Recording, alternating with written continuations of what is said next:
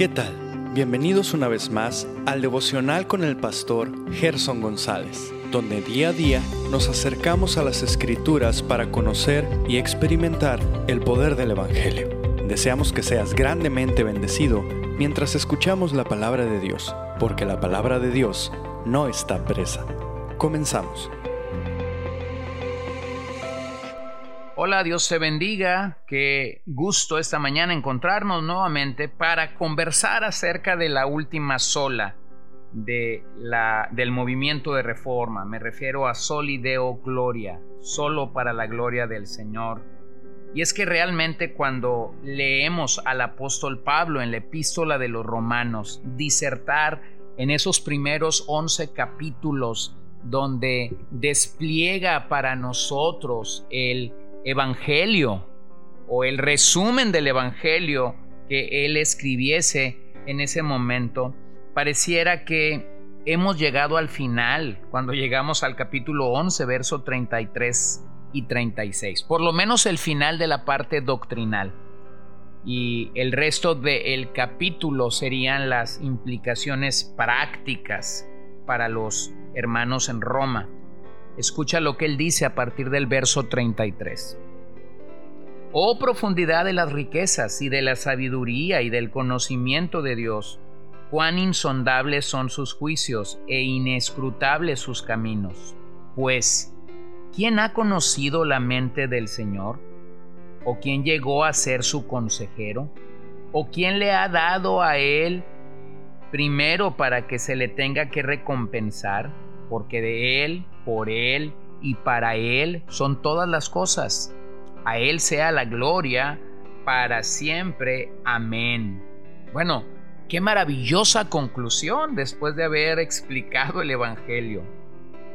No solo por lo que Él ha hecho, sino en todo lo que nosotros hacemos, Cristo merece la gloria.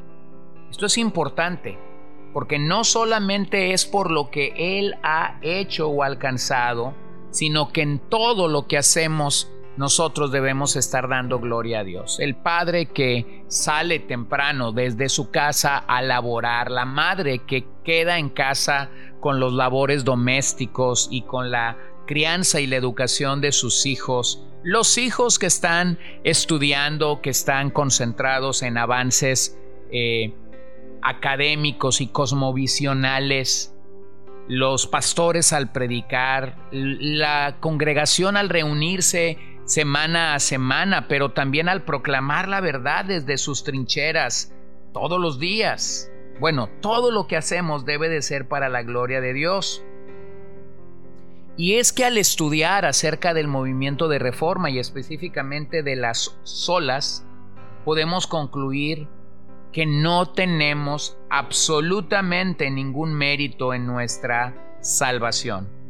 Tal y como Efesios 1 nos lo recuerda que fue por el puro afecto de su voluntad y para la alabanza de su bendito nombre. Entonces, qué maravilloso recordatorio que somos salvos por el afecto de su voluntad.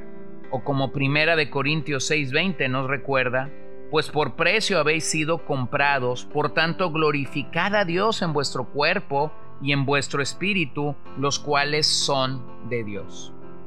En otras palabras, la sola que tiene que ver con la gloria, con solo para la gloria del Señor, nos recuerda que debemos hacer todo para la gloria de Dios. Eso convierte nuestra vida en el gran escenario en el que su carácter, el carácter de Cristo debe hacerse evidente, a pesar de nuestras imperfecciones, a pesar de nuestras debilidades, porque de Él, por Él y para Él son todas las cosas, por los siglos. Amén.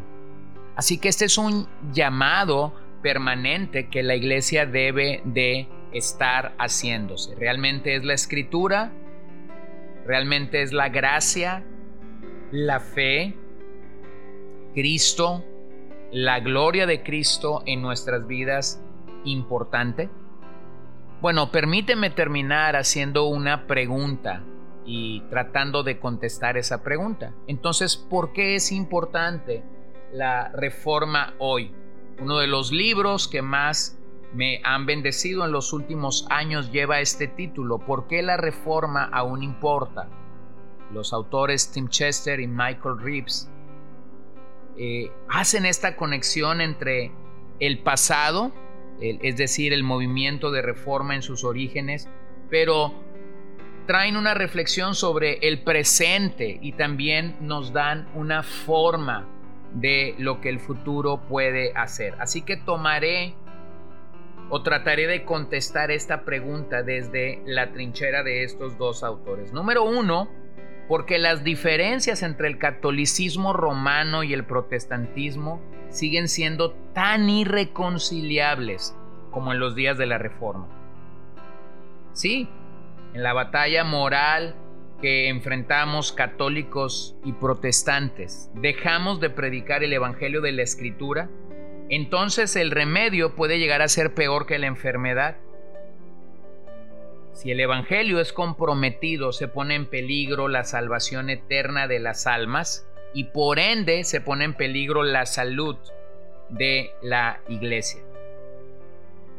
El Catecismo de la Iglesia Católica, publicado en 1994, sigue sosteniendo las mismas verdades que hace cinco siglos. La infalibilidad papal, la doctrina de los sacramentos, la posición de María como corredentora con Cristo, en ese documento se dice, María continúa trayéndonos el don de la vida eterna, por lo tanto la bendita Virgen es invocada en la iglesia bajo los títulos de abogada, ayudadora, benefactora y mediadora. En un manual para sacerdotes se dice, María al entrar en sacrificio de su divino Hijo a favor de los hombres, hace expiación por los pecados de los hombres. De esta manera ella coopera en la redención objetiva de la humanidad. En otras palabras, la Iglesia Católica sigue afirmando lo que el Concilio de Trento dijo, y el Concilio de Trento básicamente fue la reacción que la Iglesia Católica tuvo sobre la reforma del siglo XVI, donde este concilio ataca la doctrina de la justificación por la fe solamente. El canon número 9 de ese concilio de Trento la doctrina de la justificación por la fe solamente es declarada anatema.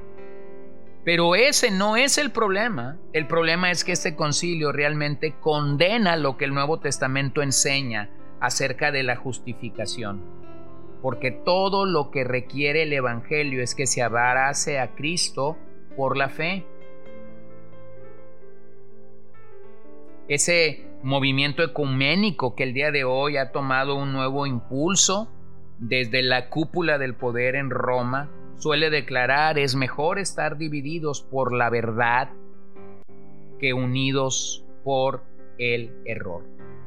Así que número uno es importante porque estas diferencias entre el catolicismo y el protestantismo siguen siendo muy marcadas mayor o prioritariamente con la doctrina de la justificación. Número dos, este tema es relevante porque lamentablemente muchas iglesias que se identifican como evangélicas manifiestan muchas de las distorsiones que hicieron que la reforma del siglo XVI surgiera.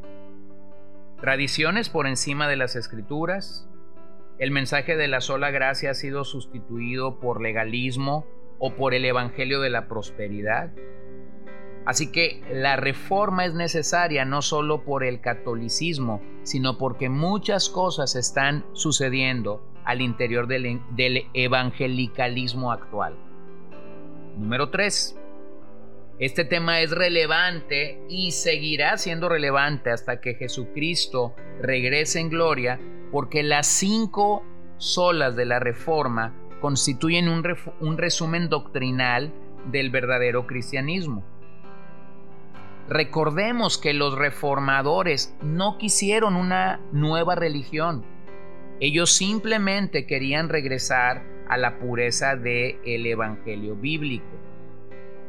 Así que, como herederos de la reforma, no seguimos ciegamente a los reformadores, sino que siguiendo su ejemplo, volvemos continuamente a las escrituras.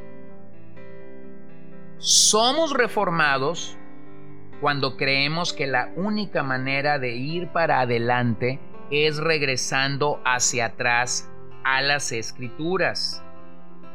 Pero nosotros necesitamos cuidar la idolatría que el día de hoy puede haber acerca del movimiento reformado. Cuidado con jactarte de ser reformado, porque lamentablemente muchos reformados están llegando a verse como deformados. Así que todo en equilibrio, todo en balance. Nuestro avance está seguro y, e iremos en pro de las ah, verdades del Señor mientras sigamos regresando a las escrituras. Sin estas doctrinas, la adoración no podrá ser genuina. Si estas doctrinas de la reforma mueven nuestra adoración, estaremos conscientes y cantaremos lo que Dios ha hecho.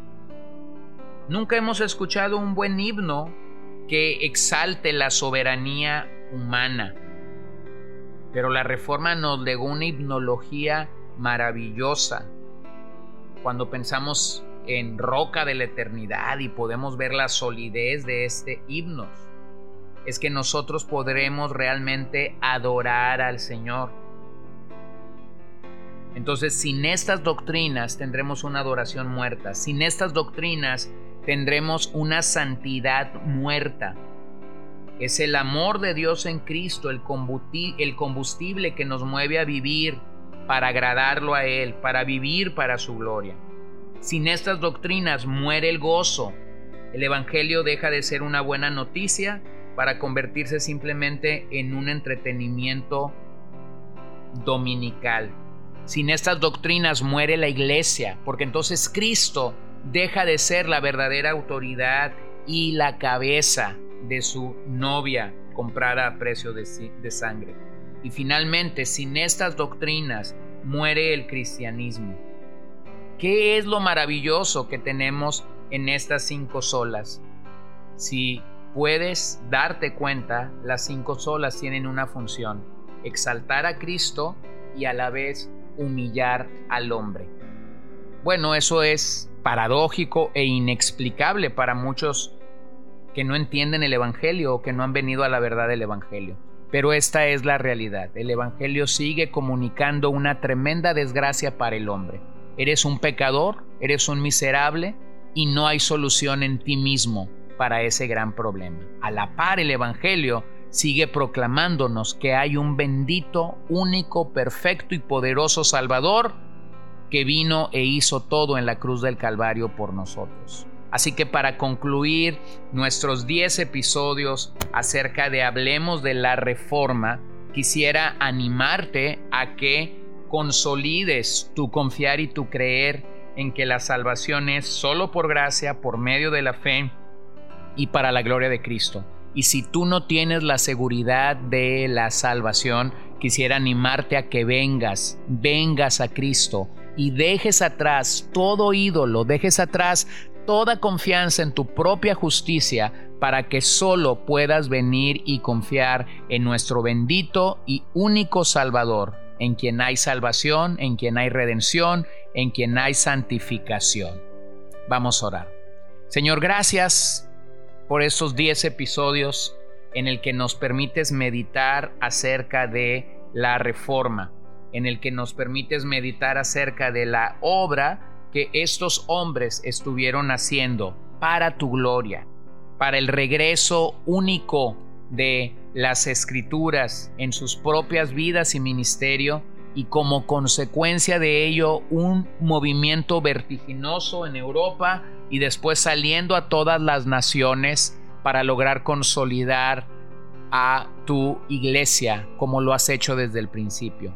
Oramos que tú nos des un corazón que abraza estas cinco solas y que podamos ser de aquellos hombres que pueden declarar solo escritura, solo gracia, solo por fe, solo por Cristo, solo para tu gloria. En tu nombre oramos. Amén. Gracias por acompañarnos el día de hoy. No olvides compartir este devocional con todos tus conocidos y recuerda que puedes seguirnos en Podbean, Spotify y Facebook como CCBN Los Mochis para que puedas escuchar todos los mensajes, los devocionales y también seguir nuestras transmisiones en vivo. Esperamos que nos acompañes el día de mañana. Que el Señor te bendiga.